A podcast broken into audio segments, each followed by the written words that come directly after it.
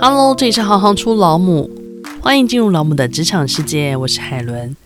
今天这集呢是我的老母系列，我们要来访问站上国际舞台的声乐家女高音傅尚真傅老师。从小学习钢琴，集美女中时以声乐保送东海音乐系第一名声乐毕业，美国纽约曼哈顿音乐硕士。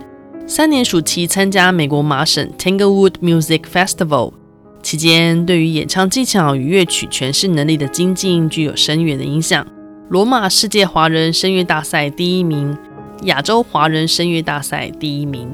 除了举行个人独唱会、开发各项曲目之外，并积极参与各项演出活动，曾经应邀与台湾各大交响乐团、日本关西联合交响乐团。新加坡联合管弦乐团合作，目前任职于国立台湾师范大学以及台北市立大学音乐系，现为台北市厦门街浸信会圣乐事工负责人，并长期担任罕见疾病基金会合唱班的指导老师。让我们欢迎傅老师。嘿，hey, 大家好。请问一下傅老师，您自己是什么时候发现对于音乐的热情？父母亲以前因为比较贫困，所以他们读书读的不多，他们只觉得要给小孩子很好的教育，所以我在很小，大概在中班还是大班的时候，父亲就买了一个风琴给我练琴，然后他看看我练的还不错。所以他在我小一的时候就买了一台杂牌的钢琴让我学习。我还记得那时候我们一家四口挤在一个房间，跟了我爸爸另外一个同事的一家人合租一个公寓。但是父亲已经啊、呃、贷款帮我买了一个小小的风琴让我练习。在那个年代花大笔的钱让我学习钢琴啊、呃，让我奠定很好的音乐基础。母亲对于您走上音乐这条路有没有一些特别的影响？我的母亲其实她是一个传统的早期的台湾的女性，她只有读到国中，然后就在家里帮忙农作，因为我们家是云林人。我记得我从很小的时候，我们家就有在卖水果，然后冬天的时候就会卖热饮，所以母亲一直是在经营小吃店的那个状态下，帮父亲一起来照顾这个家庭。母亲也有一些经济的观念，所以她从小就帮我们省钱，然后为我们家买了第一个房子。所以母亲基本上只是没有声音的声音，应该说她在家里是扮白脸，我爸爸是黑脸。在实质的内容上，她是黑脸，我爸爸是白脸，因为她真的是掌握了家庭所有的一些主要的决定权。他。帮家里的经济控制的好，他是采取什么样的方式跟态度呢？比如说，他是一直鼓励您的呢，还是说就让你放手去学？我妈妈基本上她不管我，也因为工作忙碌，因为她要经营店面，然后爸爸也是一下班就要忙着帮忙妈妈经营小吃的生意，所以基本上我从小就因为父母亲的信任的教育之下，我就很独立。我甚至到了国小五六年级的时候，想要必须要换钢琴老师的时候，我还是自己去找。钢琴老师的，自己去打听说，哎，哪一位钢琴老师啊不错，然后我主动去打电话给老师说要跟他上课。所以父母亲在我学音乐方面这条路上，他们没有太多的意见，他们只有给予支持跟信任。机缘之下，我就慢慢的走出我的音乐的道路，然后甚至我国中、高中音乐课业的压力，我音乐停掉了。但是我在国中、呃高中的在学校的音乐表现还蛮杰出的，所以很多音乐老师鼓励我说：“你大学应该朝音乐这个方向去走。”所以当时我就自己觉得说：“哎，那我大学是不是应该？”也给自己多一个机会，所以我在高二的时候，我就主动跟父母亲说：“哎，我想再去学音乐，然后多一个选科系的机会。”他马上就说：“好，那你就马上去找老师，赶快去恶补你应该要学的音乐的教育。”父母亲那时候也没有空去接送我，记得就是我要坐很久很久的巴士去上课，常常从永和跑到天母去上课，要坐一个多小时的巴士，超远，很远熬了一年多，然后就保送到大学的音乐系。我父母亲他对我的信任是让我能。很自由的去追寻我所要做的梦想。那可以跟我们聊一聊职业声乐家的工作吗？我的专长是比较在艺术歌曲、德国艺术歌曲、法文艺术歌曲方面的。然后有些人是唱比较大声音的，是唱歌剧的，所以唱意大利式歌剧的。唱腔还有一点不太一样，可能跟我的启发老师不同。我是在美国学声乐的，很少去接触歌剧。我接触的比较多的是音乐剧跟那个艺术歌曲。那很多人去留意大利，他们留意大利马上就是给学生唱意大利歌曲，然后用很意式的方式去唱歌。所以有人说你是留德派还是留意派还是留法派，就会形成不同的风格。在一九九五年回台那段时间，那时候的台湾古典音乐界还刚刚起步的时候，所以那时候我的演出机会确实是比较多，跟交响乐团或是独唱各式各样的形式有演出的机会。那段时间回来，我也有在学校教职，当老师要用声带教学，但是你当歌手又需要用声带去唱歌，呃，那个时候确实在我的声带上面负担是蛮大的。其实最理想的。方式就是你只要唱歌就好。不用去担心教学，但是在台湾这个古典音乐的社会里面，很多歌手都是要同时肩负教学，才能可以有固定的收入。因为古典市场其实不像流行音乐市场，唱一场就有很多钱。所以我们那时候除了要演出之外，排练之外，还要必须要花很多的时间去教授唱声乐课程。但在那个年代，如果你拒绝了任何一场邀约的话，其实就表示你未来的机会会减少。所以我觉得我的声带后来。慢慢的比较不健康，是因为我唱了不适合自己的曲目的音乐会，所以让声带的压力就更大，不能。去强迫声带唱不适合你的歌曲，这样你声带会受伤。所以我在大概二零零五年左右，我的声带就觉得我唱歌已经有一点点走下坡，也就是我声带已经不是很健康的状态下，我就减少了一些演出。然后一方面也是因为演出的成绩不够好的话，人家邀请演出也会考量。所以那时候就是我进入一个比较低潮跟反省的一个阶段。您讲的这么谦虚，但其实您跟非常多厉害的交响乐团合作过。对，早期对。那请问一下，通常跟交响乐团的合作，它会是一个什么样的形式跟模式呢？其实你就是一个职业的歌唱家，职业的歌唱家其实他不是一天到晚跟交响乐团排练的，因为交响乐团大概整个乐团加起来就是五六十个人，然后他们必须在三到四次的排练就要把一场音乐会排练好，所以在跟交响乐团排练的之前，你就要把你的乐段。都唱背得很流畅，唱背得很流畅之外，你还要懂得如何去诠释。然后当第一天跟交响乐团练习的时候，指挥会根据呃彼此间的默契做一些调整。你就是要在一次两次的排练之下，就要呈现音乐会所要呈现的东西，其实是压力蛮大的。那你有没有自己最喜欢的曲目，或者是？记得我在第一场在国家音乐厅演出的曲目，那时候是在一九九五年的时候。我那时候是跟英气合唱管弦交响乐团金希文的老师指挥的啊一场音乐会。我那时候是唱那个《Panis Angelicus》天使之粮这首歌，其实大家都很熟悉。我常常都是用钢琴或管风琴伴奏，但是当下当有四五十个人的管弦乐团帮我伴奏的时候，在国家音乐厅演出的时候，那种。感感觉真的是像在天堂一样，自己的声音被交响乐团的声音衬托起来的时候，我觉得记忆最深刻的一场音乐会。但是你让我说最深刻的歌剧的感觉，是我到纽约去读书的时候听的第一场歌剧。我已经学音乐学了四年的大学的声乐，我进到音乐的殿堂——纽约大都会歌剧院，我坐在里面，然后听到世界级的歌唱家就在我眼前演出，这种震撼。然后我只知道那个声音是就像 CD 出来的声音，那时候我非常的震撼，听到声乐家非常棒的功力，震撼到我的耳朵跟内心的感觉。那您是什么样子的机缘接触到了罕见疾病基金会的合唱团？因为您在这里教授了已经十几年了，对吗？在两千年之后，我声带慢慢的不听使唤吧，疲倦，我就开始有一点点反省自己，然后生活也有一点点进入一个低潮。因为一个古典音乐演出者，你的演出减少的时候，其实就是代表一种问题的产生。那时候就有人在为罕见疾病合唱团寻找适合的老师，就接触这个团体。我那时候对罕见疾病。完全没有任何的概念，我就想说，好吧，我来教看看，反正就是做公益嘛，陪这些病友练唱。那时候很自大的想说，我来发挥我的爱心。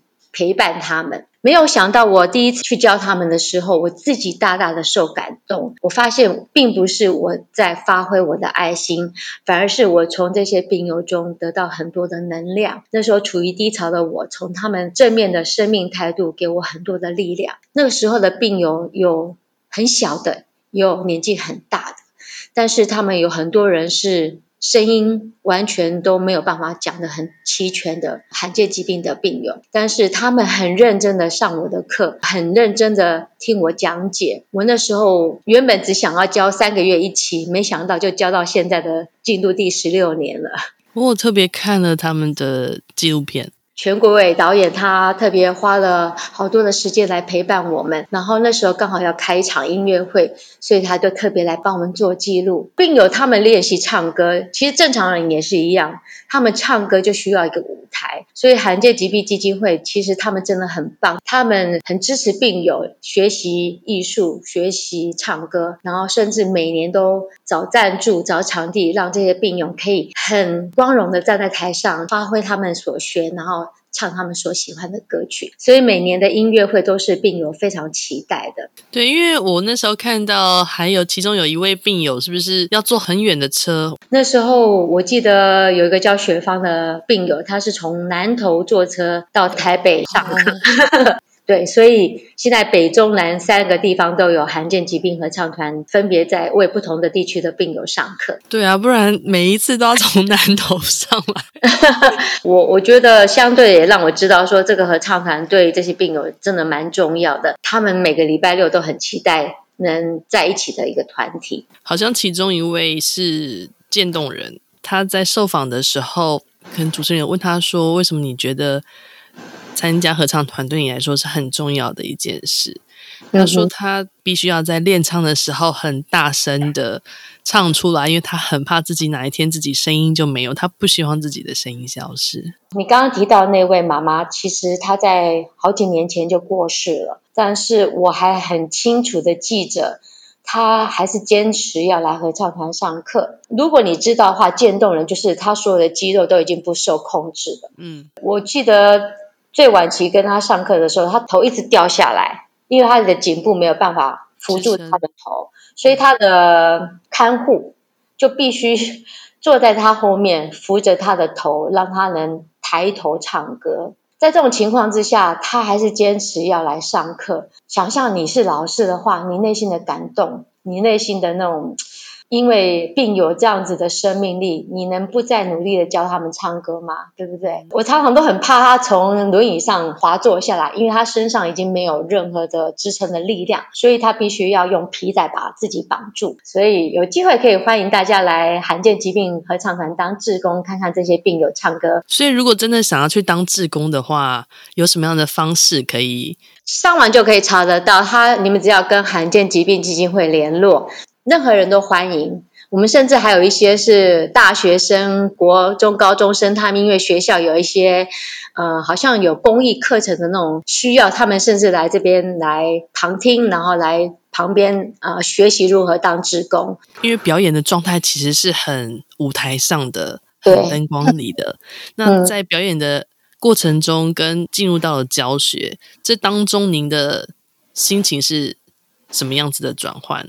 在早期，啊、你学习刚回国，啊、你有很多的企图心，能得到大家的赞同。但是我现在在回想呀，想如果有机会改变的话，我希望能不要那么的过于经营自己在舞台上的东西。我觉得应该让自己的内在更加的充实，内在的充实之后，你呈现出来的音乐会更让人家幸福。所以，呃，我现在不太敢看我以前的演出。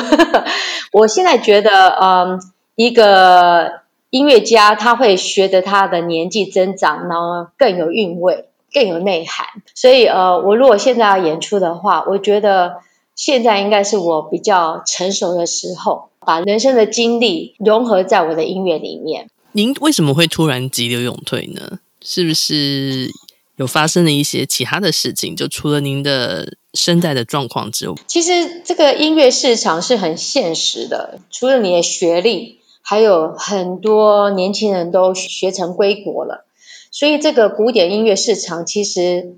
有新的人进来，唱得又好，然后长得又漂亮又年轻，长江后浪推前浪。所以我觉得我那时候心境已经不想再去经营，或是跟年轻人去做竞争。所以我慢慢就比较安于在教学方面。啊、呃，那一方面也是因为我后来也遇到很不错的一位男士，原本没有想要结婚的我，后来发现，哎，我应该也可以进入家庭，然后准备。进入人生的另另外一个阶段，因为您后来好像也跨到运动这个领域里头，对，这个是什么样的机缘又让您？啊，其实这是一个很大的巨变。在我大概六七年前，我那时候当要走入婚姻的前一个月，啊，我的未婚夫就在一场呃浮潜中过世，他是突然的过世，所以呃，在你人生将要进入人生的那个最。完美的时刻的时候，你的未来伴侣竟然因为浮潜而过世。我那时候真的是一震不起。他在圣诞节前一个礼拜过世，我必须要放下学校的期末考，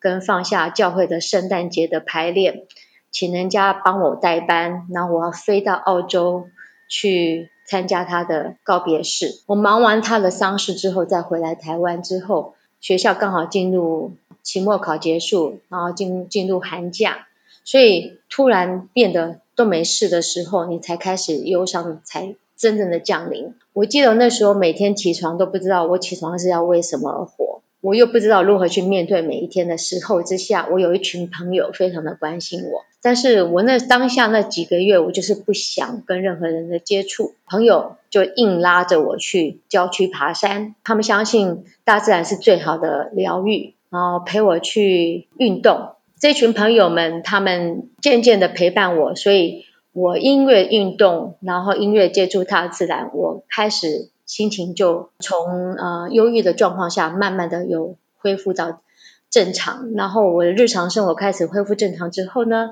他们又开始带我去跑步，带我去做公益。我记得我连续五年跟着一群团队推轮椅上合欢山。这些轮椅朋友没有办法爬山，然后我这群朋友说，我们何不当他们的守护者，推他们上合欢山？所以我慢慢从跑步啊，做公益活动，慢慢的走出来。所以呃，我觉得运动是我走出忧郁的最好的良药。朋友们陪我一起运动，所以我这个良药一直服到现在，还继续在服用着。在此之前，您是个喜欢运动的人吗？其实我是不运动的，我只是我喜欢运动，但是我不固定运动。我觉得这个漫长的三四年来，我我慢慢的建立自己的呃运动习惯，然后也是很感谢这些朋友的陪伴。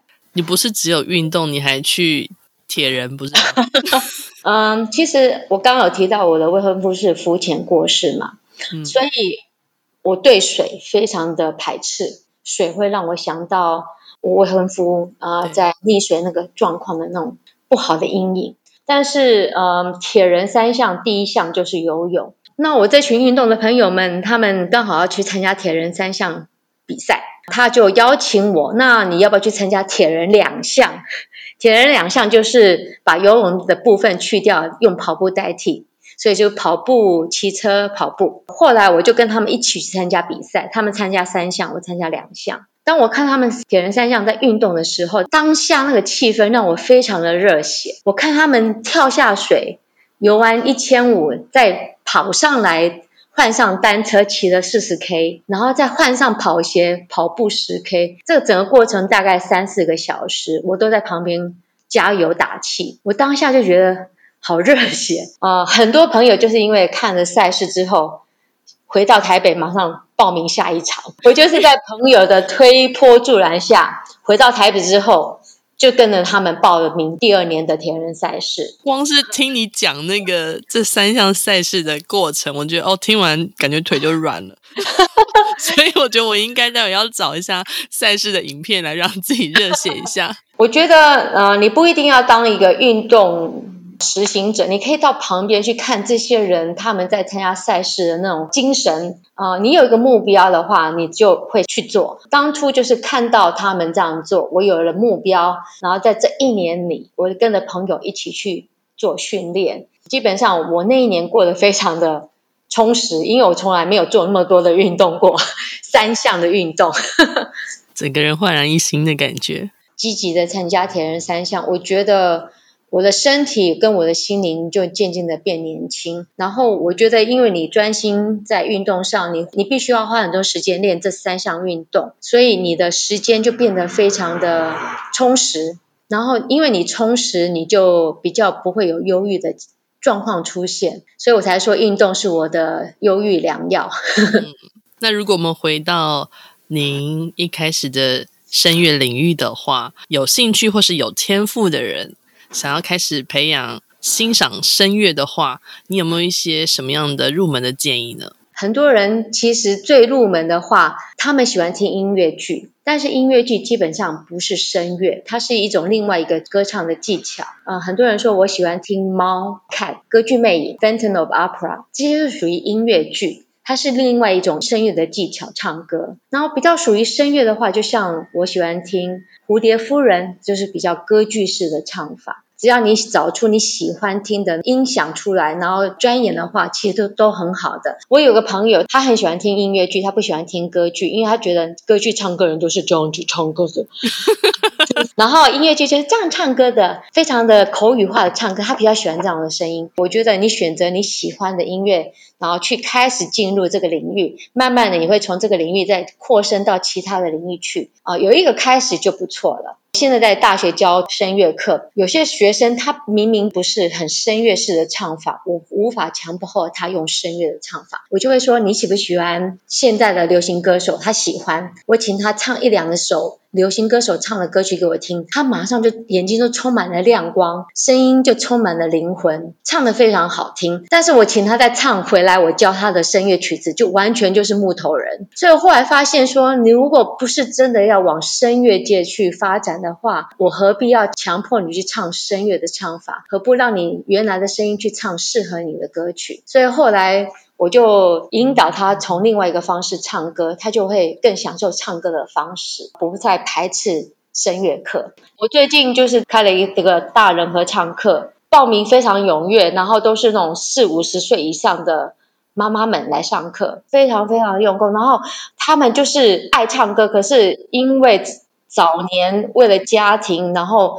牺牲他们的时间，呃，没有去经营他们的兴趣。然后我教他们唱的不是唱古典音乐，就唱呃他们年代喜欢的，比如说秋蝉啊，啊、呃、阳光和小雨啊这些东西，他们唱的非常的开心。鼓励这些老母开始找回他们自己的初心，年轻时候原本要做的事，然后因为家庭而放下来，都是被家庭耽误的。对对对对，像某某。呃 嗯，谢谢老师。嗯，谢谢傅老师今天的分享，和全世界顶尖交响乐团站在国家级的演出场地，这样的殊荣是多少辛苦和付出的累积。希望大家都能借着今天的节目而有所了解，当然也希望能够带给对生育有兴趣的孩子们一些指引的方向。如果你曾经到老母粉专按赞，也欢迎加入老母社团，在社团里我们会有更多的互动。大家如果有不同的资源，也能够在社团分享。